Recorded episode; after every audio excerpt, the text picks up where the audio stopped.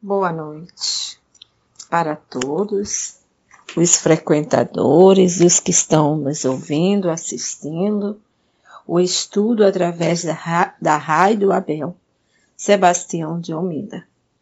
Que a paz, que o amor de Jesus esteja em nossos corações. Para mais uma noite de estudo na casa de Abel Sebastião de Almeida. Que todos sejam bem-vindos e sintam-se todos nesta vibração amorosa e pacificadora. E hoje nós vamos falar do Evangelho segundo o Espiritismo, capítulo 12, Amai os vossos inimigos. E o item é o 7 e o 8, onde fala: Se alguém vos bater na face direita, apresentar-lhe também a outra. E é uma citação de Mateus, no capítulo 5, versículo 38 a 42. Aprendeste o que foi dito, olho por olho, dente por dente. Eu, porém, vos digo que não resistais ao mal que vos queiram fazer mas se alguém vos bater na face direita, apresentar-lhe também a outra. Se alguém quer entrar em litígio contra vós, para tomar a vossa túnica, entregar-lhe também a capa. E se alguém quer vos obrigar a dar mil passos com ele, dai ainda mais dois mil. Dai aquele que vos pede e não volteis as costas a quem vos quer pedir emprestado. Mateus, capítulo 5, versículo 38 e 42. Então, aqui, essa citação está falando do fazer retribuir o mal com o bem, né? Porque se alguém vem te bate, ou te ofende, te machuca, não é retribuir com o mesmo peso, ao contrário, é poder você retribuir com bem. É difícil, é muito difícil, porque alguém vem, te machuca, te fere, né? Te calunia e você ter que mostrar o outro lado que dá fácil para bater? Não, não é isso. O que está dizendo é não desejar o mal, é retribuir com o bem, não é você oferecer o teu outro lado para que o outro bata, porque dói, machuca. Mas no sentido figurado é não desejar mal, não guardar mágoa nem rancor em relação àquela ação de que o outro fez. Então, ele vai nos mostrar que essa lei foi uma lei vivida lá no período de Moisés que era um período de endurecimento, de sentimento. Então a lei de Moisés estimula o homem ao perdão? Claro que não. Sua lei destinada a espíritos ainda atrasados e endurecidos estimulava a vingança, com o célebre preceito olho por olho, dentro por dentro. E aí Rodolfo Garigari, lá no livro das leis morais, ele nos diz que Moisés dava ao ofendido o direito de tirar desforra pessoalmente e na proporção da ofensa recebida. Então, tudo a gente sabe que corresponde a um período, a uma época. E no período de Moisés era um período de ainda muita ignorância, de um sentimento endurecido, de não ter o conhecimento ainda dessa lei de amor que foi trazido por Jesus depois para nós. Então, quando ele diz lá, né? Aprendeste o que foi dito, olho por olho, dentro por dentro, é isso? É chamado a lei de Talião. Que a lei de Talião era assim, era uma lei aonde você devolvia no mesmo peso que recebia então você devolvia para o outro. E aí vem Jesus num tempo depois e mostra que não é por aí. Porque enquanto mais a gente se liga à violência, né, à vingança, Quando é que isso vai acabar? Então alguém tem que ceder, alguém com a sabedoria, alguém que seja brando, pacífico, ele tem que ceder para que isso possa parar, possam chegar a um momento, né, aonde ele não vai mais continuar a fazer esses demandos. E aí a gente vai pegar lá na mensagem do livro do é, O Espírito de Verdade, que é uma mensagem trazida por Francisco Cândido Xavier e Valdo Vieira, que a Memei diz para nós assim: olha só, Jesus sabe. Disseste, não ajudo porque esse homem é perver, pervertido. E de outra feita afirmaste, não auxílio que essa mulher errou por querer. Não te lembraste, porém, de que Jesus antes lhes viu a falta e nem por isso lhes cortou o ensejo, a necessária preparação? Não percas tempo em procurar o mal, contudo, emprega atenção em socorrer-lhes as vítimas. Diante desse ou daquele sucesso amargo, sempre, mais do que nós, Jesus sabe. Conhece o divino amigo onde se esconde o verme do vício, como também onde se oculta a farpa da crueldade. Em razão disso, não te buscaria para re, relacionar as úlceras alheias, nem para conferir os espinhos da estrada. Se alguém prefere mergulhar na sombra, dizem contigo, Jesus sabe. Se alguém te não escuta a palavra de amor, nota em silêncio, Jesus sabe. Se alguém surge enganando aos teus olhos, pensa convicto, Jesus sabe. Se alguém foge de cumprir o dever, observa de novo, Jesus sabe. Faze o bem que puderes, e entregando a justiça, a harmonia da lei, entenderás por fim que Jesus nos chamou para fazer luzir a estrela da caridade, onde a vida padece o insulto da escuridão. Meimei. Então, Meimei, com essa mensagem, né, ela vem nos mostrar nos alertar, mostrando que tudo Jesus sabe. Então, ele conhece a cada um de nós. Ele sabe o que está em nosso coração, né? Como é que nós estamos nos comportando? Porque muitas vezes, quantas pessoas dizem eu perdoo, mas na verdade não perdoou, só está falando da boca para fora. Então fique esperando o momento em que aquele seu adversário, em que aquele a quem te ofendeu, se dê mal para que ele se sinta bem. E depois ainda diz assim, bem feito. Deus sabe, Deus, né? E aí o que é isso? Nada mais do que um sentimento de vingança.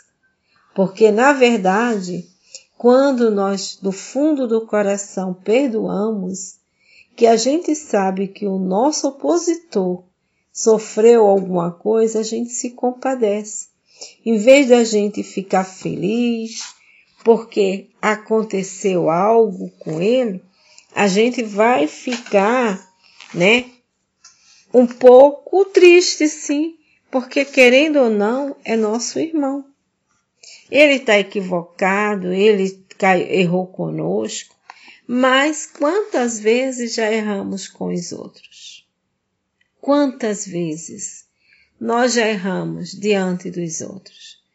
E aí, todas as vezes, como diz a Memei, Jesus sabe, ele nos perdoou. Ele nos perdoou e nos dá nova oportunidade. E aqui no 8 do Evangelho diz assim, que é Kardec os preconceitos do mundo sobre o que se convencionou chamar ponto de honra, são os responsáveis por essa suscetibilidade sombria, nascida do orgulho e da exaltação da personalidade que leva o homem a retribuir uma injúria com outra injúria, um golpe com outro, o que parece perfeitamente justo para aquele em quem o senso moral não se eleva acima das paixões terrestres. É por isso que a lei mosaica dizia olho por olho, dente por dente. De acordo com essa época em que Moisés vivia, mas o Cristo veio e disse: retribuiu o mal com o bem. E disse mais: não resistais ao mal que quiserem vos fazer. Se vos baterem em uma face, apresentai a outra. Para o orgulhoso, essas palavras parecem parecem um ato de covardia, pois ele não compreende que haja mais coragem no fato de se suportar um insulto do que em vingar-se dele. É isso sempre acontece, porque a sua visão não consegue ir além do presente. Deve-se, entretanto, tomar essas palavras ao pé da letra? Não, nem aquelas que dizem para arrancar os olhos, se ele for motivo de escândalo, se fosse obede obedecidas literalmente, isso seria condenar toda a repressão, mesmo legal, e deixar o campo livre aos maus, tirando-lhes qualquer receio, se não se impedisse as suas agressões. Muito em breve, os bons seriam suas vítimas. O próprio instinto de conservação, que é uma lei da natureza, diz que não devemos entregar completamente o pescoço ao assassino. Por essas palavras, Jesus não proibiu a defesa, mas condenou a vingança, dizendo para oferecermos uma face, face quando a outra foi atingida. Ele quis dizer sobre uma outra forma que não se deve pagar o mal com o mal, que o homem deve aceitar com humildade tudo o que tendes, a diminuir o seu orgulho, que é mais glorioso para ele ser ferido do que ferir, suportar pacientemente uma injustiça do que cometê-la, ser enganado do que enganar, ser arruinado do que causar a ruína dos outros. É ao mesmo tempo a condenação do duelo, que é apenas uma manifestação do orgulho. Só a fé na vida futura e na justiça de Deus, que jamais deixa o mal sem punição, pode dar forças para suportar pacientemente os golpes aplicados nos nossos interesses e no nosso amor próprio.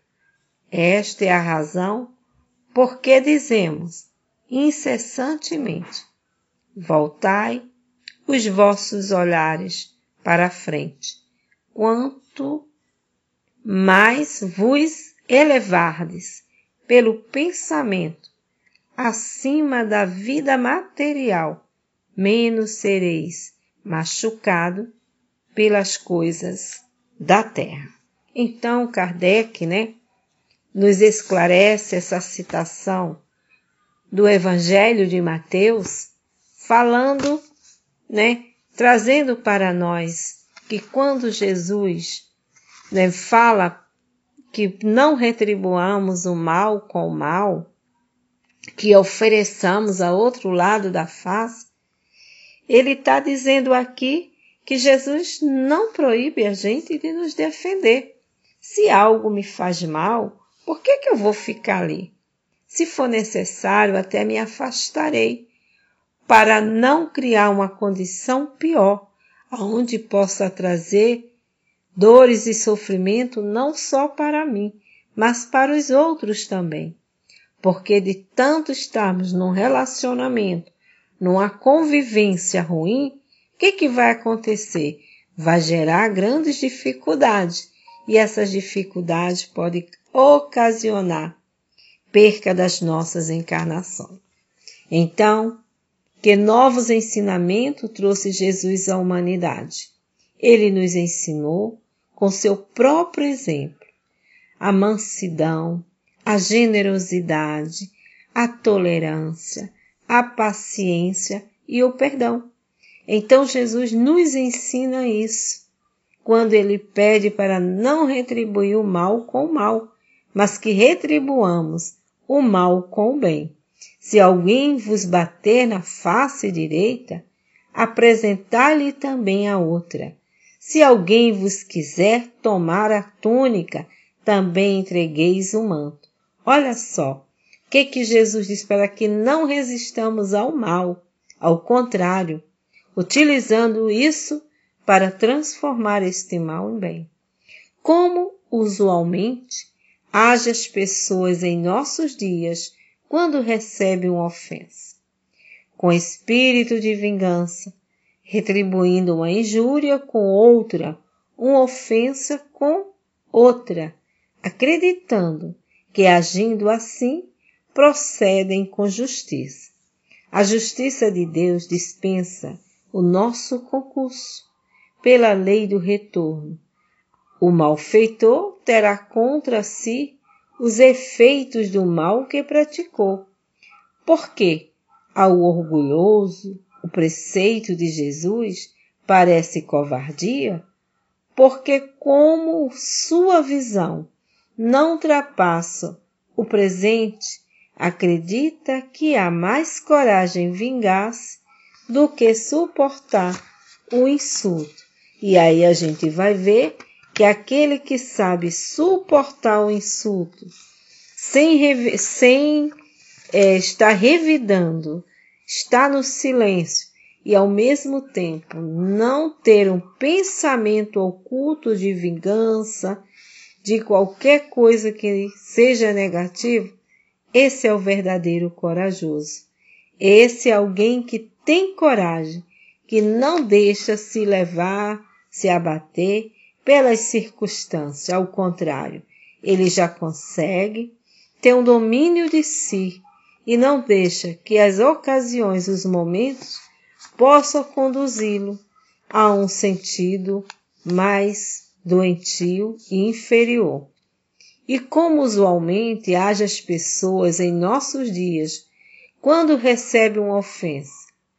Com espírito de vingança, retribuindo a injúria com a outra. Injúria, uma ofensa com a outra, acreditando que agindo assim procede com justiça. Porque existe um erro, né? Uma coisa equivocada. Achar que justiça é ser justiceiro. E a justiça, ela não é assim. A justiça, ela tem uma medida certa. Ela, para um lado ou para o outro, ela sempre, sempre, principalmente quando é a justiça divina, ela não vai priorizar a ninguém, nem privilegiar.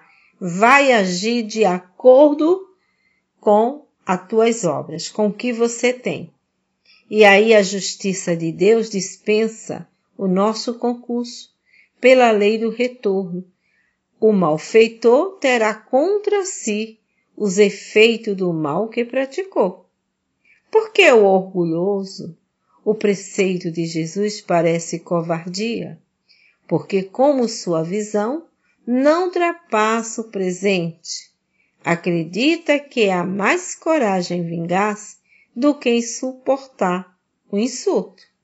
A fé na vida futura aplaca o orgulho e a vaidade, tomando menos, tornando menos difícil praticar o preceito cristão de retribuir o mal com o bem.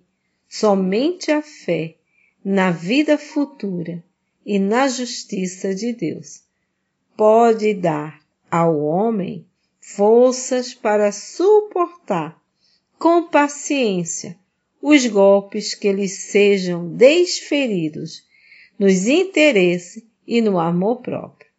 Devemos seguir ao pé da letra estes preceitos, não resistindo nem menos defendendo do mal que nos queiram fazer.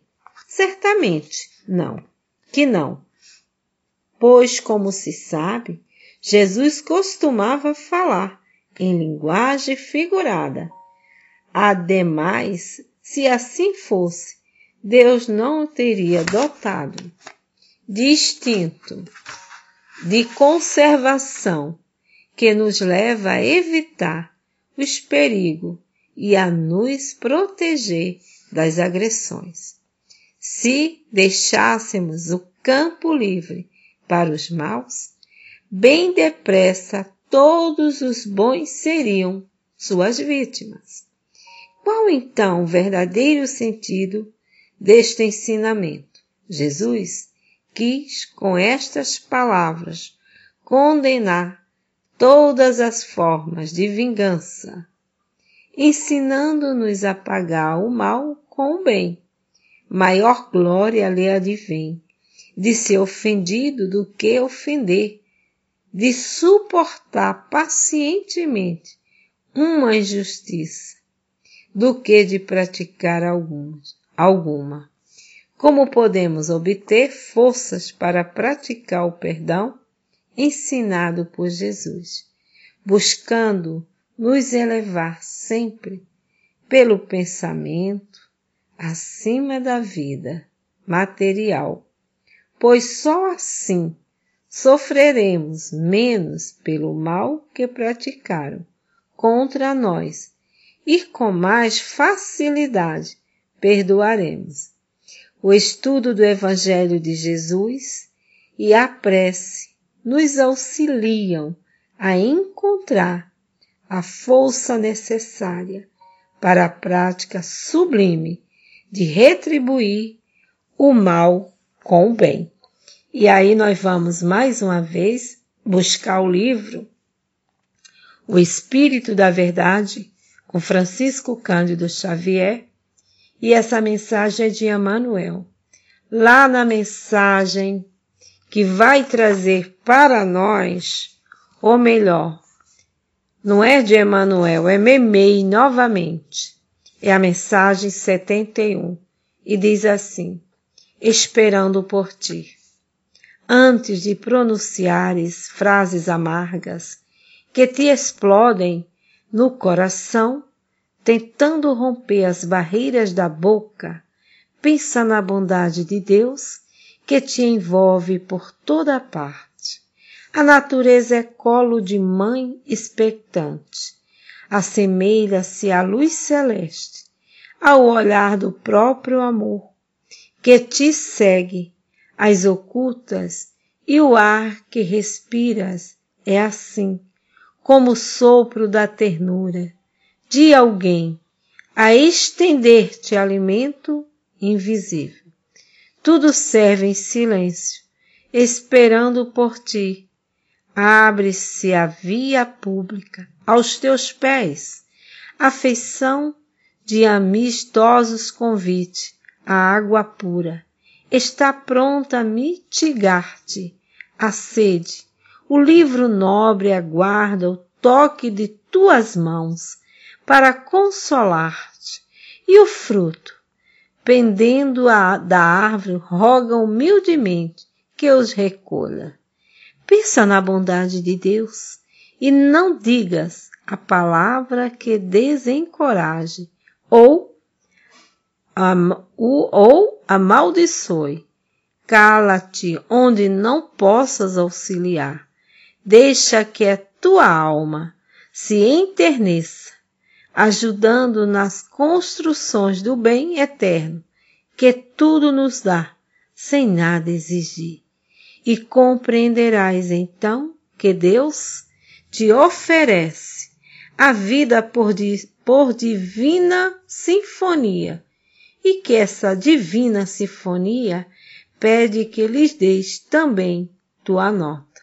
Meimei. Então, como vê, mesmo com todas as tudo que possa nos acontecer, Deus nosso Pai está sempre conosco, Ele não nos deixa só. Ele está sempre a nos orientar, tendo esses mensageiros divinos, seus ceareiros, trabalhadores, trabalhadores incansáveis, que nos auxiliam o tempo todo para que nós busquemos o caminho do bem. Não deixemos que as coisas venham, né, tomar conta de nós, que venham nos destruir, ao contrário, e nunca podemos esquecer a ação que hoje sofremos foi a ação que fizemos outros passarem. Então hoje estamos vivendo diante de uma reação de uma ação do passado.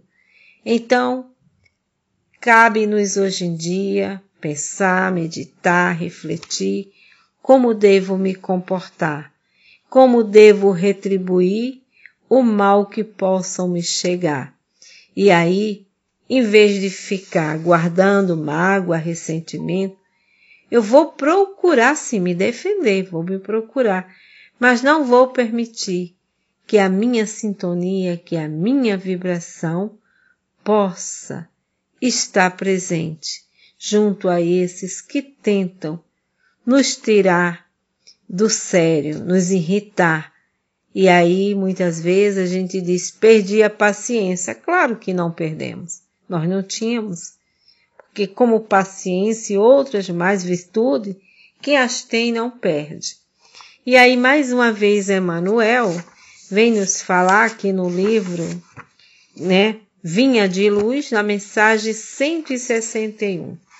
Cristãos, se a vossa justiça não excede, não exceder a dos escribas e fariseus, de modo algum entrareis no reino do céu. Jesus, Mateus 5:20. Os escribas e os fariseus não eram criminosos nem inimigos da humanidade. Cumpriam os deveres públicos e privados respeitavam as leis estabelecidas, reverenciavam a revelação divina, atendiam aos preceitos da fé, jejuavam, pagavam impostos, não exploravam o povo. Naturalmente, em casa deviam ser excelentes mordomos do conforto familiar. Entretanto, para os emissários celestes, a injustiça deles deixavam a desejar. Adoravam o eterno Pai, mas não vacilavam em humilhar o irmão infeliz. Repetiam fórmulas verbais no culto, a prece. Todavia, não oravam expondo o coração. Eram corretos na posição exterior. Contudo, não sabiam descer do pedestal do orgulho falso em que se erigiam para ajudar o próximo e desculpá-lo até o próprio sacrifício. Raciocinavam perfeitamente no quadro de seus interesses pessoais. Todavia, eram incapazes de sentir a verdadeira fraternidade, suscetível de conduzir os vizinhos ao regaço do Supremo Senhor. Eis porque Jesus traça aos aprendizes novos padrões de vida. O cristão não surgiu na terra para circunscrever-se a, coisinho, a casinhola da personalidade, apareceu com o Mestre da Cruz para transformar a vida e aperfeiçoá-la com a própria existência, que sobre a inspiração do Mestre Divino será sempre um cântico de serviço aos semelhantes, exalçando-lhe o amor glorioso e sem fim na direção do reino dos céus, que começa invariavelmente dentro de nós mesmos. Então, Emmanuel aqui vai trazendo para nós, mostrando a condição de um cristão. E nós nos dizemos ser cristão. Então, o cristão, ele não revide o mal com o mal. Ao contrário, ele faz o bem, mesmo aqueles que lhes ofenderam. Quem é o nosso guia e modelo? Jesus. A quem devemos seguir? A Jesus. Então observamos, né, a postura, a colocação de Jesus e vamos buscar. No início é difícil, é complicado, mas depois nós vamos nos habituar a ser bons, a fazer o bem, até mesmo a perdoar aos que nos ofenderam.